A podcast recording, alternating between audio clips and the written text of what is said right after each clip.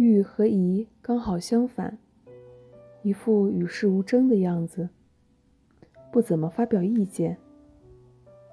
但只要话一出口，一定有信息、有价值。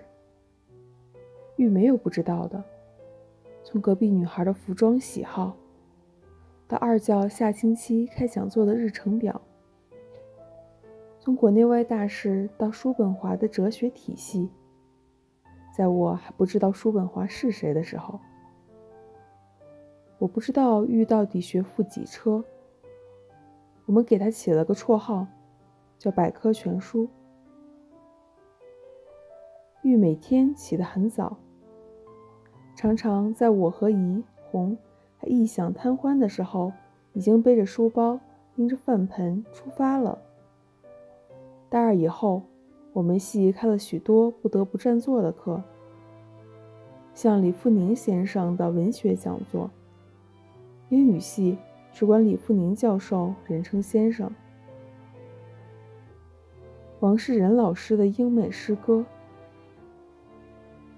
如果没有玉，四幺零是不可能每节课必坐第一排的。玉每次占完座，总是谦虚的坐在最边上。后来者依次往中间坐，一般坐在最中间的是我或者红。倘若这样曾让老师误以为我是最用功的学生的话，在此我太有必要特别澄清下了。玉后来是四幺零唯一读了研究生并留在英语系为人师表的，我于是改称他教授。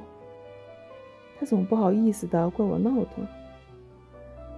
一晃这么多年过去了，雨真差不多有弟子三千了。